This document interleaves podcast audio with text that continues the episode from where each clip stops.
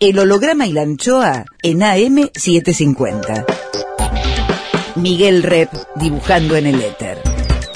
Rep. No hay día que no me acuerde de María Elena Walsh.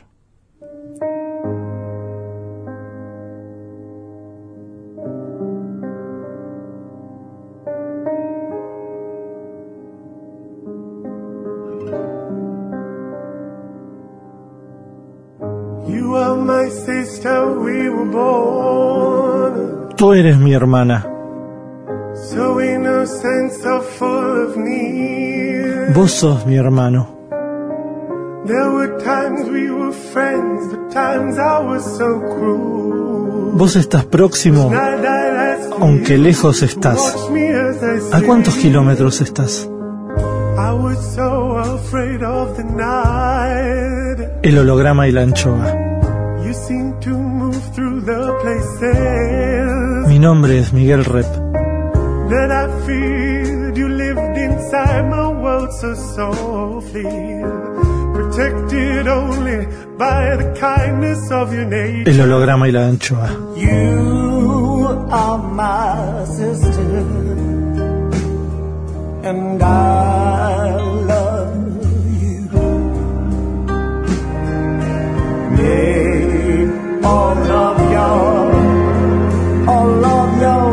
El holograma y la anchoa.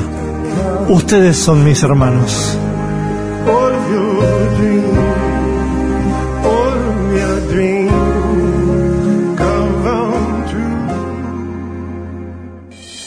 El holograma y la anchoa. Hoy guardamos el aire el pensamiento de Gabriela Mazú. Apareció en las librerías un precioso libro, una novela enfática, comprometida, política, rara. Todos los condimentos que nos gustan en este programa. El título del volumen, De Huello. La editorial, Adriana Hidalgo. Su autora, Gabriela Mazú. Una delicia en el holograma y la anchoa. Ahora la fama le llega a las mujeres, ¿no? Y bueno, ¿No? sí. Hay sí. una- ¿Te parece inventado? Me parece. Si te parece construido. No, me parece que, que iba a llegar, que tenía que llegar, ¿no? Pero eh, hay, hay una moda, Sí, hay pero a una la- hay una moda. Porque las novedades ahora es la voz femenina. No digo feminista, la voz femenina. La ¿no? voz femenina, sí, la claro. novedad parece que estuviera ahí. Sí, sí, claro. Esperemos que no se agote en la novedad, digamos que no se agote en la moda. Pero es verdad que ahora los varones no, no tienen tanta voz. No, pero hay, hay una voz muy muy polenta Sí, ¿eh? muy- con las mujeres. Mirá, este... Sí, por acá pasaron varias y son eh, buenísimas. No, pero Mariana Enríquez, Mari- Ariana Ariana, Harwitz, Eh, Perla, bueno, Perla Suez. Perla Suez. Es como la, la novedad literaria por ahí está en las mujeres. ¿sí? Sí, tiene, y tiene- acompañada por, por el público, tiene- obviamente. sí, ¿no? y son son son originales. Para mí vienen con más más polenta. Mm. No sé, por ahí uno lee más mujeres, la verdad no sé. Sí. Bueno, vos siempre estás muy atenta, ¿no? ¿Y vos Ah, cómo te inscribís en esa línea de mujeres? Porque tu novela sí que es bien distinta a la tendencia, ¿no? Sí, es no. como, que es, no sé, como que en un páramo donde se habla de gótica y de y de lo que le pasa a una madre, eh, ¿no? Una madre Claro. abisal, a vos Claro. hablas de política, Y sí, ¿no? y sí, yo creo que es eh, me, y me siento bastante sola en ese terreno. Mm. Eh, y pero hay hay por, por un lado hay hay un sector más chico que valora eso, pero por otro lado genera mucho rechazo todavía la, la novela política. Este, y, y cuando vos decís novela política, los editores eh, este, no, no, no, no, no, no les gusta demasiado, les, Mm. les parece excesivo, ¿no? Por ejemplo, a mis editores a veces me dicen, "No, pecás de exceso, es demasiado oscuro, demasiado bajón, demasiada, demasiada Pesimismo. cita. Sí, este, pero eh, yo escribo esas cosas porque no, no puedo escribir en otro lado. Claro. Las cosas que escribo en la novela no las puedo decir No en el diario Clarín. Claro, ni no el te van a publicar. Nación, ni el diario Página 12, si querés, no sé. Mm. Pero, pero, este... eh, Claro, las redes no tienen el impacto que tiene una no- el No, papel la- impreso. No, no, las redes no. Y la, y la novela queda, ¿no? Y aparecen los lectores así que son como plantitas, ¿no? Sí. En las redes no hay plantitas, hay gente, ¿no? pero los lectores te aparecen ahí de, de repente, ¿no? Mm. Cuando presentas un libro aparece gente que te leyó y eso es, es muy muy reconfort- eh, reconfortante. Mira que yo empecé muy tarde a escribir. Publiqué Claro. mi novela con primera con 58 años. Claro, sí. Entonces, este, es un, un mundo todavía muy lábil el que, el que Porque, porque vos antes eras más del ensayo. Publicabas ensayos. Yo no publicaba antes, o sea, yo estaba, hice gestión cultural durante 27 años. ¿Qué gestión cultural? Y bueno, yo dirigí el, el- la, la programación del Instituto Goethe durante Mm. todo ese tiempo y tenía la vida y el alma llena con eso, hasta Claro. que vino el 2001 y, y yo me politicé mucho porque me di cuenta Mm. Te pusiste que asamblearia. totalmente. Mm. Totalmente. Y en el mundo intelectual no entendían. Las, Beatriz Arlo creía que una asamblea era una ONG. Claro, claro. Entonces, yo estaba de- desde el Goethe fomentando eso, Sí. los movimientos sociales, y ella me decía, pero ¿qué estás fomentando ONGs? Te vas a Mm. convertir en ONG, un malentendido, ¿no? Y en ese año también conocí a una maestra mía, Norma Giarraca, una socióloga rural Mm. que había le dedico de Sí, bueno, ¿no? sí. Sí. este una gran maestra que me enseñó eh, lo que eran los movimientos sociales El 2001. A partir del 2001 empecé Mm. a viajar con ella me colaba en todos sus estudios la gente que conocía Mm. ahí conocí la gente de la UTD de, de Mosconi conocí, conocí los mo- movimientos de- del, del norte Tincunacu los movimientos indígenas todo lo que aparece en Desmonte este los la lucha de los guaraníes por la loma Mm. en Salta los problemas del desmonte en Salta Eh, me fui con ella a Bolivia al Perú a México Pero no con una actitud ONG. no, yo aprendía, Mm. Aprendía, miraba, eh, miraba, aprendía y después invitaba a gente vía Goethe ¿Hasta cuándo estuviste en Goethe? hasta el 2010. Ah, bastante más. ¿Qué, qué tenías una actitud en el que te, una actitud socialdemócrata, así? Y yo ya Eh, me como- había ido so- la socialdemocracia, yo ya ¿Y qué te volviste más? Bertolt Brecht, más cabaret, cabaret, Sí, más cabaret. más, sí, más sí. eh, República de Weimar, qué sé yo. Sí, claro. con el mucho 2001. más. Con- y y con, con- con el 2001 también se habían muerto los partidos, digamos. Mm. Había había como una... eh, yo lo, lo que empecé a darme cuenta era que yo había trabajado durante 20 años para una determinada clase social que era el 10%, Mm, digamos. Habla, sigue hablando Gabriela Mazú. Y el resto Mm, eh, qué sé yo, teoría del derrame, uno espera que derrame y que asciendan y que un- recién accedan a la cultura. No, porque me, me empecé a dar cuenta también de otra cosa que es la riqueza del buen, del buen vivir originario, de los originarios. Es decir, Ok. no quiero vivir mejor, quiero vivir bien. claro. Que es Y lo urbano te estaba apartando de eso. exactamente, exactamente Vos porque tenías además- una vida muy urbana, una cultura muy urbana.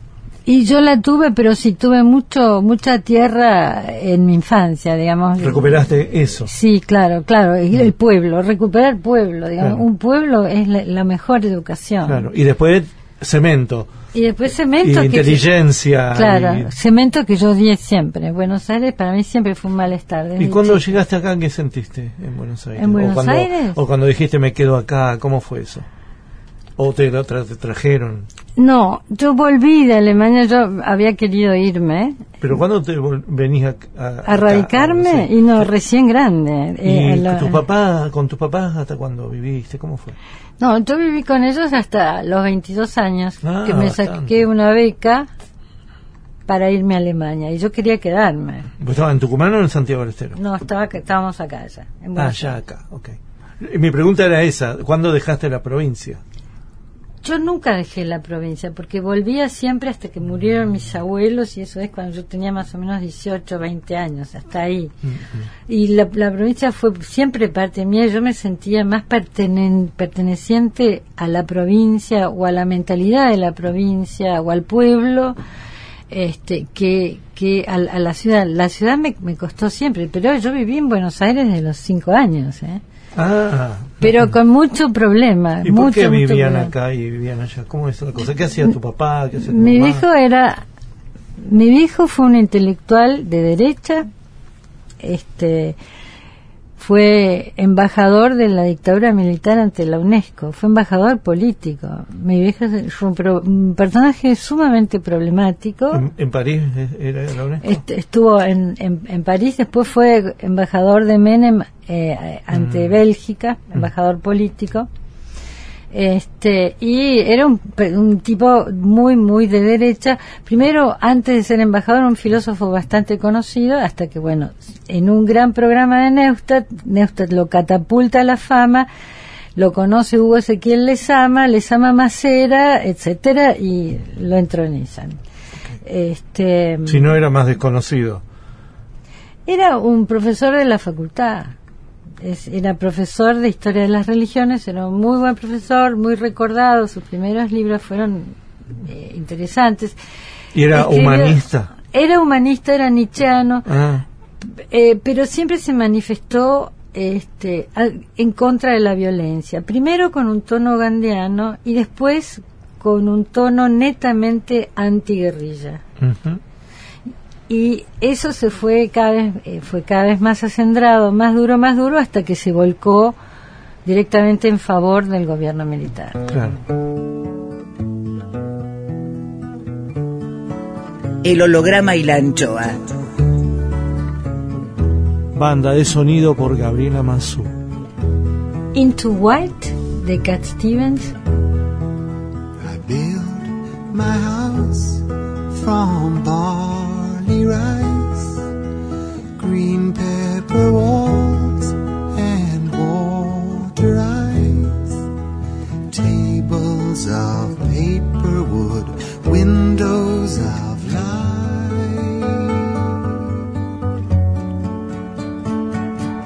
And everything emptying into white.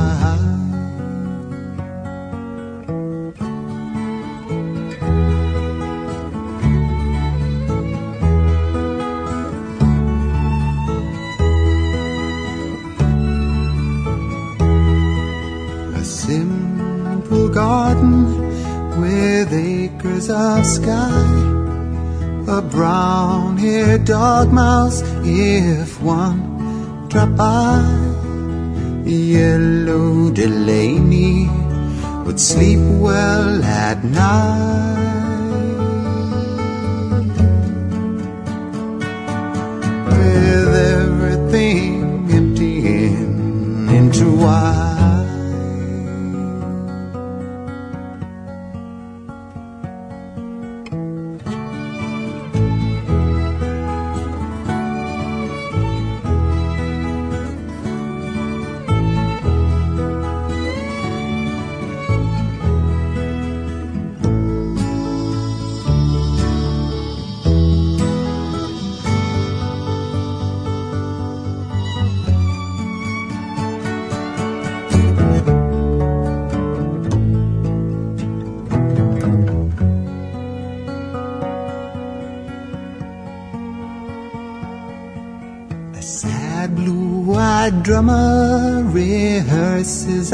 A black spider dancing on top of his eye. Red-legged chicken stands ready to strike.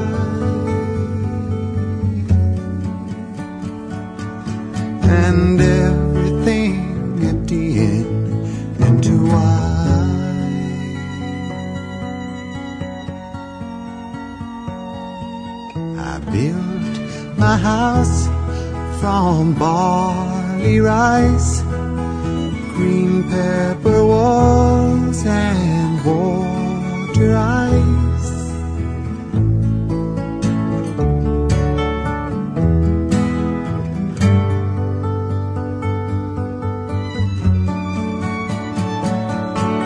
And everything emptying into I.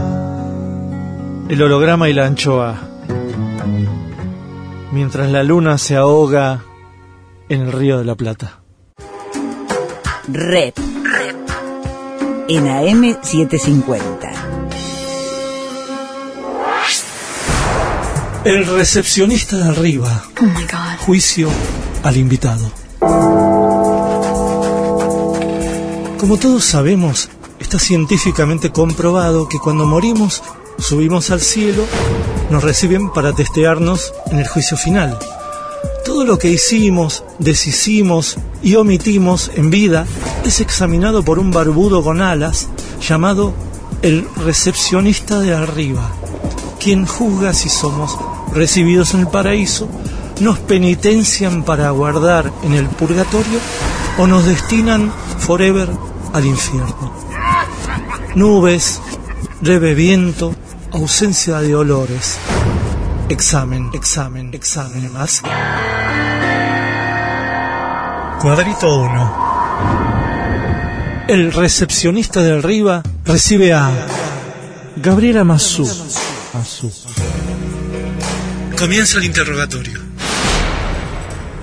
¿Qué instancia prefiere para su eternidad, Gabriela? ¿Purgatorio, paraíso o infierno?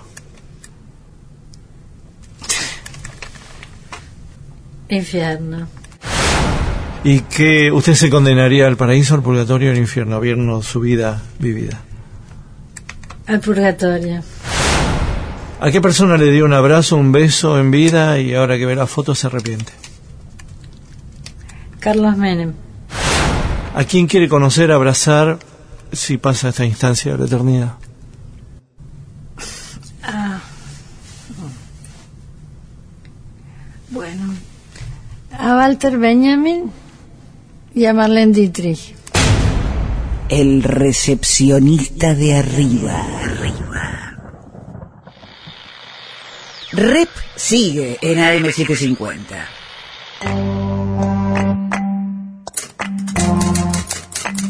Colores.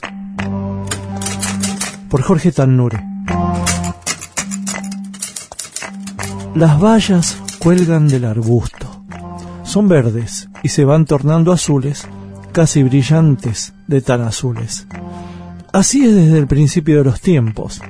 La naturaleza, nada extraordinario. Gladys y Carmen pasean del brazo desde que tenían 18 años. Lo hacen por una calle de arena del barrio balneario y creen saber todo una de la otra. Como todos los martes desde el año 74, miran el mismo surco de tierra, la antena de Gutiérrez, el almacén del español y ese arbusto antes tan pequeño. Suena el mar a dos cuadras, las palomas que piden sol, el batir de las ramas de los pinares. Carmen, la que menos habla, se acerca al arbolito. No sabían de esas bolitas y eso que pasaron por ahí cientos de veces. Ocurre que pasaban de largo. Se reprochan no haberlas percibido. Gladys arranca un gajo y su compañera la mira con rabia. Insultos, epítetos, viejas palabras atragantadas que esperaban por salir, aquel viejo rencor disfrazado de compañerismo. Las dudas, ese viejo novio que ahora es esposo y de lo que nunca se charló. Colgaban las vallas y no eran vistas. Pendían de un hilo antiguos resquemores. Casi medio siglo de sonrisas, silencios. Después, la helada, las vallas por el piso y el final de las caminatas.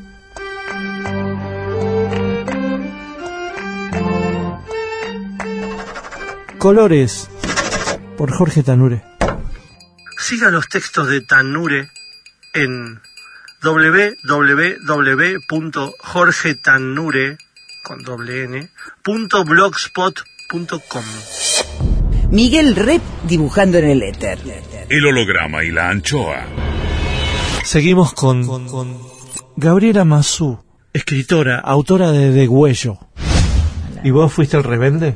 ¿Una hija rebelde? Yo fui rebelde tardía. Yo fui rebelde recién cuando, a- recién a partir del 76, 77, porque ahí yo, yo vivía en Alemania, yo había ido con una beca a Alemania, me, me, me, me iba a quedar allá y ellos vinieron a Francia y a partir de ahí yo me fui enterando de todas las desapariciones Allá, allá. claro. Y, y bueno, y ahí ahí empecé como a abrir los ojos, este, Mm. y, pero tenía un padre que era embajador de la, de la dictadura. Claro. Entonces, Y vos no habías tenido eh, problemas Participación política, No, no, no. Yo era una, una- hasta los 25 años, 26 años, era más o menos muy, este, em, viste que la, que la gente que te dice que esa política le tiene miedo a la política. Mm. Eras así. Eso, eso, eso me. me- Eras una que estaba haciendo carrera. Exacto, estaba Y- haciendo carrera académica, no ¿Y sé qué, por qué beca te fuiste allá? ¿Qué, qué tema La- era? Una, un- una beca del el Servicio de Intercambio Académico Alemán este, y una beca de doctorado. Y mi tema era Borges. Y ahí escribí una tesis sobre Borges. Mm. Este, y, y a partir de la, de la vuelta acá, yo me empiezo a hacer cada vez más política, ¿sí? cada vez más, y con la vejez cada vez más. ¿Y, la, y, y Borges cómo lo agarrabas vos a Borges ahí? ¿Era tu dios? ¿Era ¿Lo cuestionabas? ¿Era simplemente la, la- la cosa literaria? Era un, un momento de la, de, la, de la crítica que en donde Borges estaba dando vuelta, ¿no? En el sentido de la crítica lo estaba tomando de otra manera. Porque acá, hasta ese momento, mm, te hablo del 75. Borges todavía era, era muy famoso a través del libro de Ana María Barrenechea, que era como escritor de literatura fantástica o metafísica y qué sé yo. ¿Por eso era?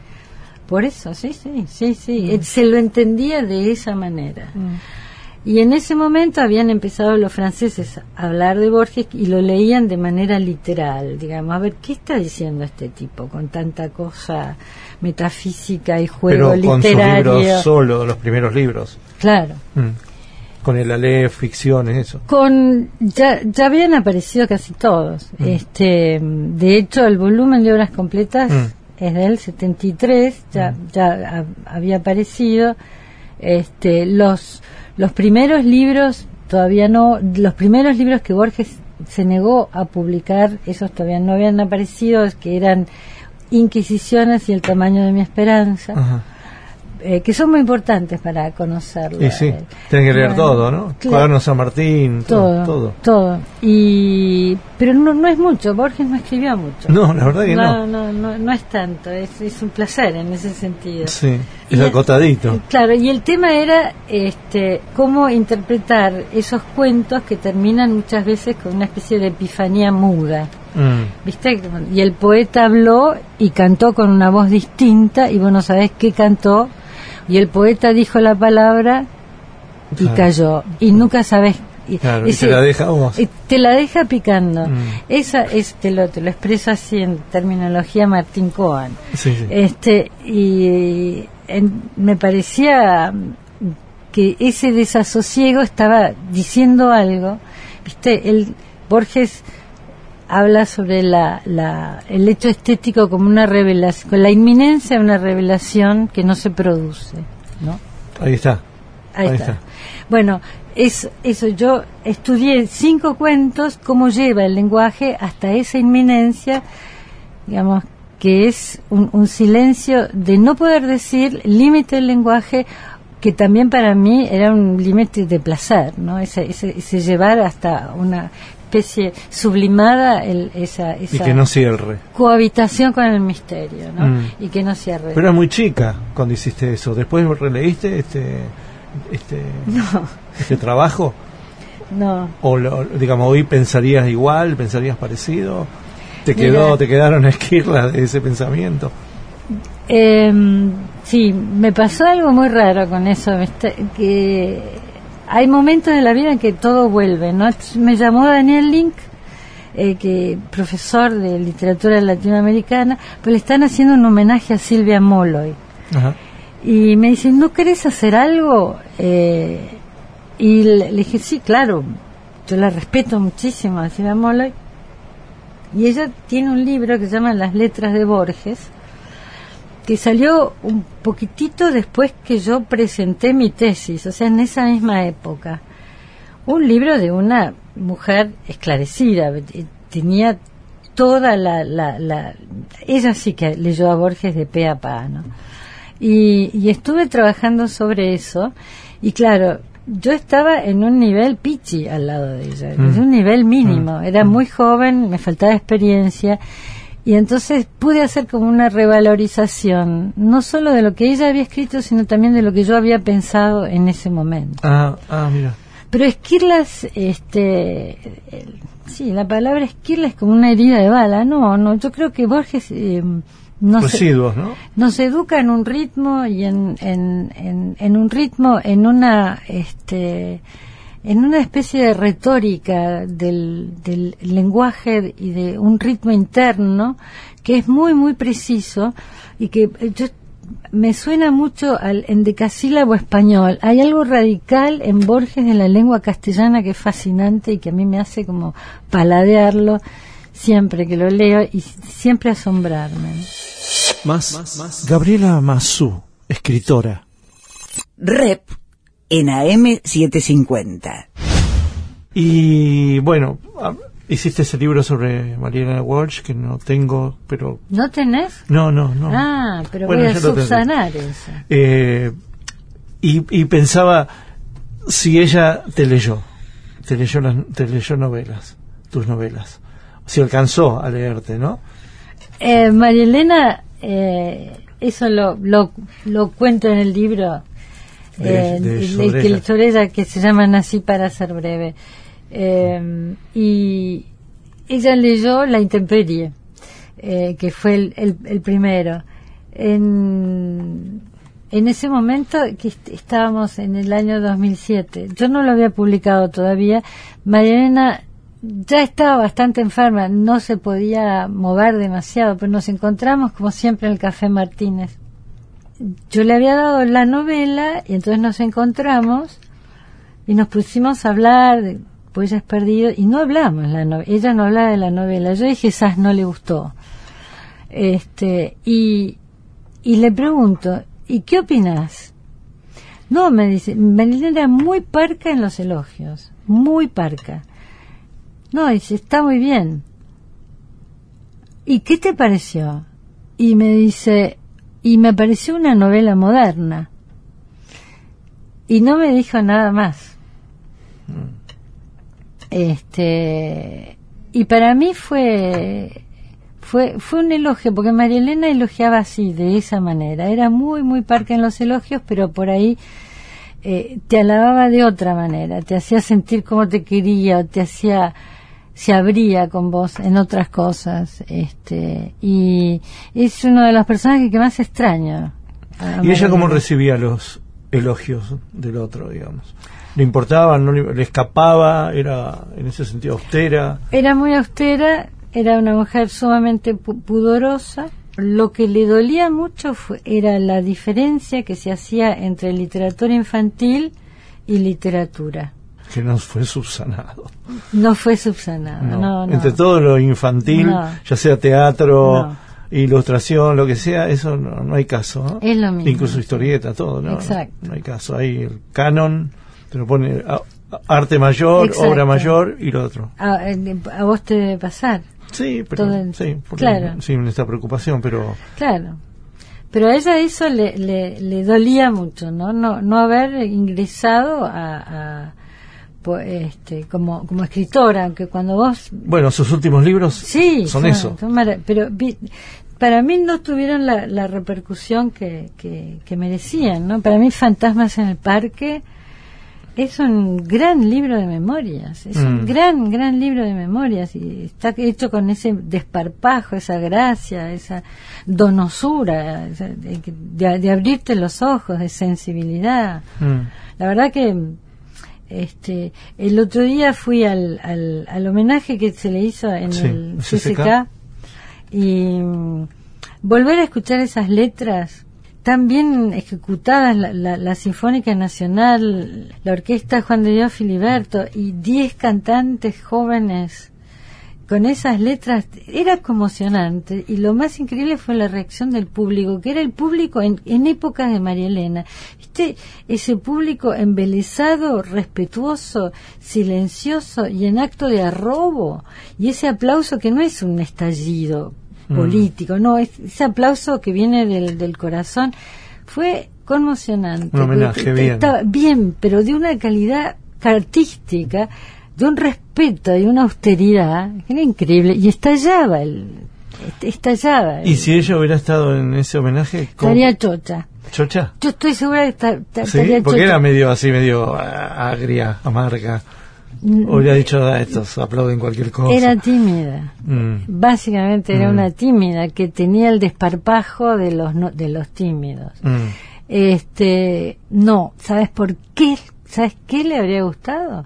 En primer lugar, las pibas, le digo las pibas, son cuarentonas, pero las pibas eran muy entonadas, se les entendía muy bien la letra y todas las diez tenían un sello muy actual de cantar, eran medio rockeras, tangueras, raperas, todo tenía un sello muy propio de ellas, pero muy actual. Entonces eran esas letras, esas canciones tamizadas por la por la sinfónica, pero con la voz de las pibas que era muy actual. Que ayornaban todo. Muy, moder- muy moderno. Mm. Está muy bien hecho. La verdad que me impresionó muchísimo. Me encantó. Así da gusto ser clásico, Total. ¿no? Total. Yo creo que le habría encantado. El holograma y la anchoa. Clima musical por Gabriela Mazú. Barco quieto de María Elena. No te vayas, te lo pido, de esta casa nuestra donde hemos vivido. ¿Qué nostalgia te puede llevar si de la ventana no vemos el mar? Y afuera llora la ciudad, tanta soledad. Todo cansa, todo pasa y uno se arrepiente de estar en su casa y de pronto se asoma un rincón a mirar con lástima su corazón. Y afuera llora la ciudad tanta soledad no te vayas, quédate, que ya estamos de vuelta de todo.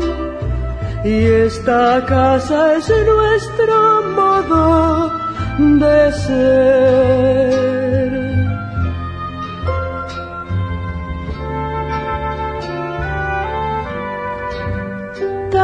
Tantas charlas, tanta vida tanto anochecer con olor a comida. Son una eternidad familiar que en un solo día no puede cambiar. Y afuera llora la ciudad tanta soledad estos muros estas puertas no son de mentira, son el alma nuestra. Barco quieto, morada interior, que viviendo hicimos igual que el amor. Y afuera llora la ciudad, tanta soledad. No te vayas, quédate, que ya estamos de vuelta de todo. Y esta casa es nuestro modo de ser. Sigan, opinen sobre este programa en El Holograma y la Anchoa en Facebook, El Holograma y la Anchoa en Twitter, arroba El Holograma y la Anchoa, y en Instagram, Rep Miguel. Seguinos en las redes. Rep. En AM750. El recepcionista de arriba. Oh my god. Juicio al invitado. Hay gente que espera entrar en el paraíso, pero hay muchos en el paraíso que esperan que entre cierta gente. Cuadrito 2. Continúa el interrogatorio a Gabriela Mazú. ¿Ha sido en vida soberbia? Sí, total. ¿Envidiosa? También. ¿Mentirosa? No, ¿Procrastinadora? no. ¿Celosa? Sí, ¿Racista? no. ¿Optimista? Más o menos. ¿Pesimista? Más bien. ¿Dilapidadora? No, ¿Avara? tampoco. ¿Ambiciosa? Sí, ¿Violenta? sí. El recepcionista de arriba. Rep. En AM750. Volvemos con, Gabriela Mazú, escritora, autora de Degüello. ¿Y vos, cuando escribías Degüello, la tenías a María Elena Walsh? A María eh, Elena la tengo siempre. Sí, con ella sí. Como lectora, como super yo, ¿cómo quién la tenés? No, hay citas. Yo meto poesía en mis libros y hay muchas de ellas. eh. Ahí, a- ahí adentro hay, hay Mm. Sí, muchas. sí. Eh, Hay una enumeración al final. Hay una enumeración. Pero no es de- total, es- no, es de no es total, es de verdad. Aparecen Juan L., Mm, hay un francés por ahí, sí, el último. Madariaga, Luis Teresco, Sí. eh, pero María Elena está todo el tiempo y también hay, viste esa gente que leíste mucho y cuyos versos o canciones están todo el tiempo como pre- te pre- preformatearon la forma de ver, los ritmos que te gustan. María Elena está siempre presente. Sí. Pero y claro, yo la primera vez que fui a, a escucharla tenía 13 años. Doña? Disparate y Bambuco al San Martín, Mm. con Le- Leda, Leda y María. Sí. ¿Y qué pasó? Y en ese momento había dos señoras rubias sobre el escenario, yo no me acordaba muy bien. Después vino el deslumbramiento cuando ella el- se- se- hizo el recital para ejecutivos. Mm. Eso, eso ya. Eras más ya grande fue. vos. Yo era, era más grande. Es que creo que es el 68, pero creo que fue, que fue después ese recital, ¿no? No, no me acuerdo. Mm. Este, y ahí me marcó mucho y sobre todo me marcó en Alemania, Ah. porque leer y escuchar esas canciones fue eh, que tener ganas de volver. Claro, era como el tango. No sé. Eso, ¿no? Era, era recuperar todo, la infancia, lo que vos justificar, verano con jazmines y escándalo de sol, la serenata, y, y eso cuando estás afuera te pega fuerte. Mm. ¿Y cuándo la conociste a ella? Y a ella la, la, la conocí en, a fines de los 70, ¿Allá? allá. Mm. Ella, eh, ella fue a París y yo me enteré que ella iba a ir a París y la, y la quise conocer. Y a partir de ahí nos, nos fuimos escribiendo. Cuando volví de Alemania, eh, justo en ese momento, unos meses después, a ella le, le, le dio el cáncer Mm. muy fuerte y yo la acompañé mucho tiempo. Y joven, ¿no? Y tenía 50, Mm. 51. Y ya había completado su obra menos esos dos últimos libros que Increíble. hablamos. Y todo, estaba todo, Todo, todo. escrito. Todo escrito. Y Borges también me dio que hizo la misma Totalmente, cosa, ¿no? Lo mejor lo escribió ahí, Sí. antes de los 50, ¿viste? Que antes no de la hubo ceguera. más después, ¿viste? No, No, sí, no, sí. después hubo poesía, Sí. Libros con otros, ¿no? Dúos y mucho conferencia, claro. Claro, las conferencias. ¿no? sí. Eso, eso completa a Borges. Sí, sí, eso hace universal a Borges también, ¿no? Totalmente. Que haya salido a poner No, el cuerpo. Y sí, ¿No? era muy importante eso. Muy importante, sí. y bueno y en- le, se le dio cáncer le, le dio cáncer y tenía un tratamiento muy estricto la verdad no se sabía si iba a seguir viva o si le iban a amputar la pierna qué era ese tipo de cáncer nada yo estaba muy cerca y, y ella meses antes me había ido entregando un montón de cositas de ella me había regalado el manuscrito de Otoño Imperdonable sí. me había regalado Te habías hecho amiga. Re amiga. Re amiga. Sí, sí, sí, estaba ahí muy cerca. Estaba María Herminia Villaneda, eh, Sara Facio, por supuesto, Susana Rinaldi, y yo ahí, Pichi, viste, este, estaba Colaste la, colaste la Sí, joven.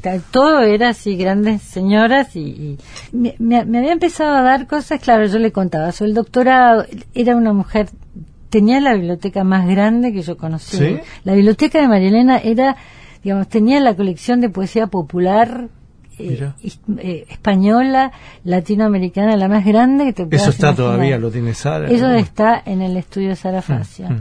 Y tenía, por ejemplo, las limericks, las, Sí. los- las, este, Mm. la, la poesía popular poesía. inglesa, tenía colecciones de eso.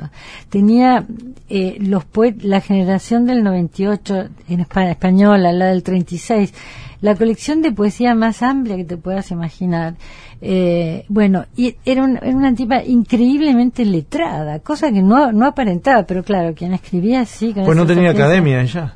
Nada, ¿no? Claro, ella era una gran lectora.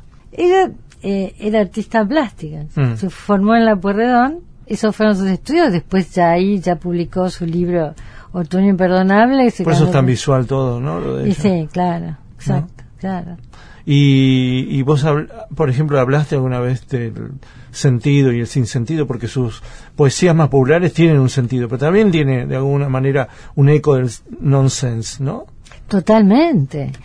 Eh, Cuando me dijiste limericks, Sí, totalmente. Asocié eso. El- el- es eso. Ella, eh, María Elena, siendo muy joven, fue poeta, esencialmente poeta. En 1947 gana el Sí. premio municipal y se 16 hace años, 15. mundial, mundial, pero total, digo mundial porque to- todo, digamos, este Juan Ramón Jiménez, Mm. Pedro Salinas, Neruda, les mandó a todos el libro y todos, todos reaccionaban en esa Sí. época. Pero era una, una, una, una poesía del, del, de los años 47, 40, muy poco moderna todavía. Claro. Rima, Rima, rima. soneto, qué sé yo, que era una, un- una poesía que a ella le costaba no escribirla, sino el, el mundo de la, de la, de la poesía le, le parecía muy, eh, este, le parecía como un encierro. Mm. Y a partir de los 18, 19 años, va, su pelea va a ser querer salir del agobio de la, de, la, de la poesía. Salir, lo que ella decía era salir de la humillación de la sagrada permanencia. Mm. Salir de la humillación de la sagrada permanencia. Entonces, conoce a Leda Valladares por carta y se escapa. Se escapa de la Argentina, pero se escapa de la poesía, del agobio de la poesía y del mundo de la poesía. Eh, eh, y del agobio urbano de la poesía, de la inteligencia. de, la inteligencia, pero era intelig- inteligencia donde, por ejemplo, todavía no, no, no aparecían los modernos como Girri, que eran los, los, los que habían como limpiado, este, sino que todavía, bueno, estaba, aparecía Olgo Orozco, pero eran, eran, eran con González Lanusa, viste, como gente como mucho más tradicional, donde ella, digamos, tenía cierto eco quería salir de eso, pero ella sentía a la poesía como, como un agobio del, del cual no podía escapar. Mm. Si vos lees esos primeros poemas te das cuenta. Es que sobre el sol, sobre el amor, pero to- todo como una abstracción, digamos, poética Sí. muy, muy clásica. Sí. Ella quiere escapar de eso de verdad y se va a cantar folclore con Claro, Leda. la copla la libera. Directamente, la copla la libera, pero también la libera haberse ido a, a visitar a Juan Ramón Jiménez. Mm. Juan Ramón Jiménez la invita a ella en el 49 a Maryland. Y ella pasa con él seis meses que fueron muy tortuosos para ella. era profesor en Maryland. Exactamente, Hmm. exactamente. Y estaba ahí con su mujer Zenobia. Ahora, era un tipo muy, muy austero, muy severo.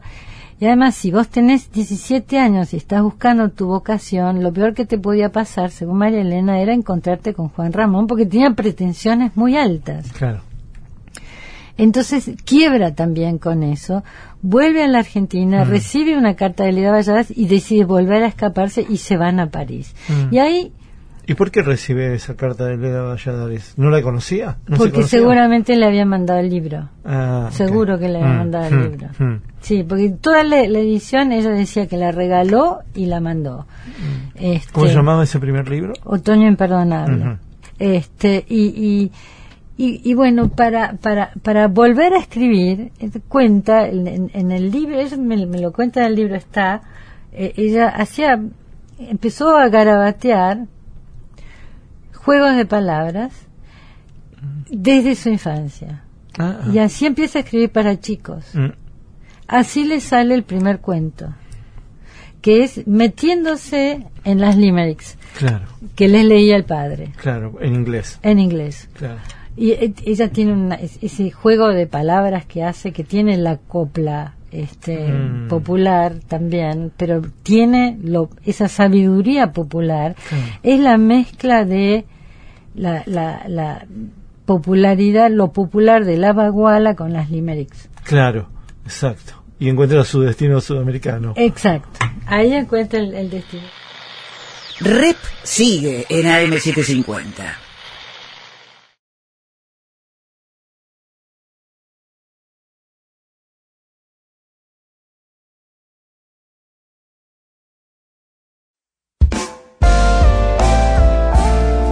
El holograma y la anchoa en AM750. Miguel Rep dibujando en el éter. Rep.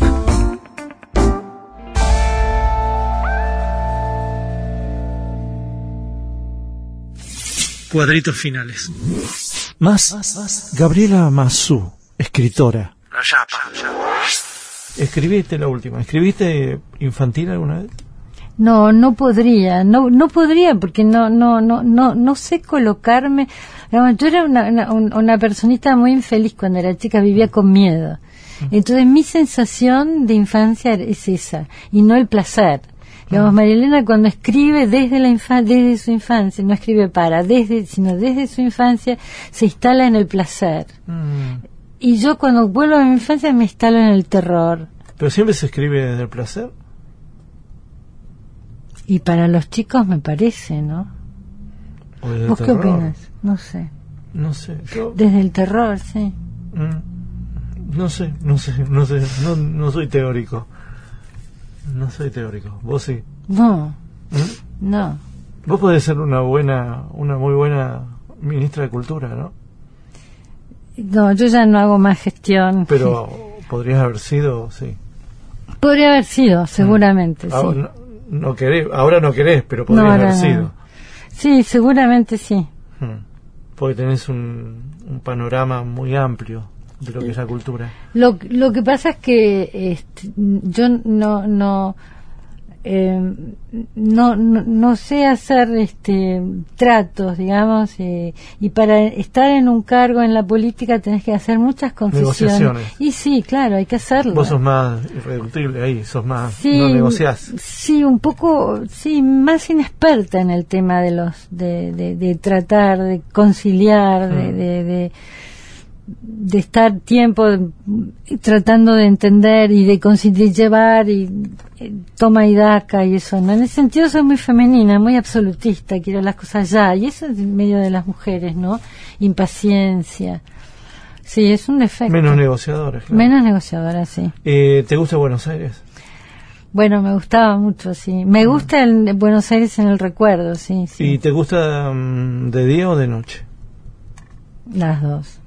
Ah, a mí me gusta de noche. sí. Creo que de día Es se desdibuja, se vuelve muy neurótica y de noche puedes encontrar algunas zonas que son siempre Buenos Aires, Siempre, ¿no? ¿no? Se- la ambición descansa, ¿no? Sí, sí. Sí, es cierto. Hay algunos momentos en que aparece, ¿no? Aparece, ¿no? La noche aparece, Sí, ¿no? sí, vas por. Caballito, Sí. por, por tu barrio mismo, y, No, por ahí, por Córdoba también. ¿no? Mm, Gracias. El holograma y la anchoa. El recepcionista de arriba. Oh my God. Juicio al invitado. Según pasan los años en capacidad hotelera, el infierno tiene más problemas de alojamiento que el paraíso. ¿Por qué ocurre esto? Cuadrito 3. Termina el interrogatorio y se procede al veredicto.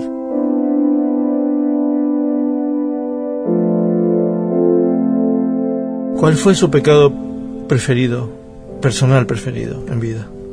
La impaciencia y el amor, creo. ¿Cuál fue el pecado que no perdonó a los demás? Eh, la avaricia. ¿Le ha quitado el novio o la novia a alguien Sí, ¿Se murió rebelde o dócil? rebelde. ¿Qué le faltó por hacer? Deportista.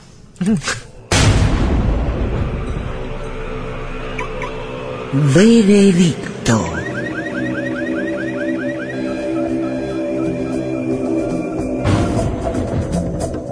Sopesando meticulosamente las suaves y precisas respuestas de la señora escritora y observando en sus palabras una delicadeza extrema, cultura, humildad, compromiso, conciencia de lo ominoso, ruralidad, urbanidad, autoconciencia, ensayo y error y mucha literatura. Por todos estos amores y resquemores, sentenciamos a Gabriela Mazú al purgatorio. Purgatorio. Purgatorio. Y que decida después si viene al paraíso, que queremos seguir conversando con ella. Dejo constancia, el recepcionista de arriba. El recepcionista de arriba.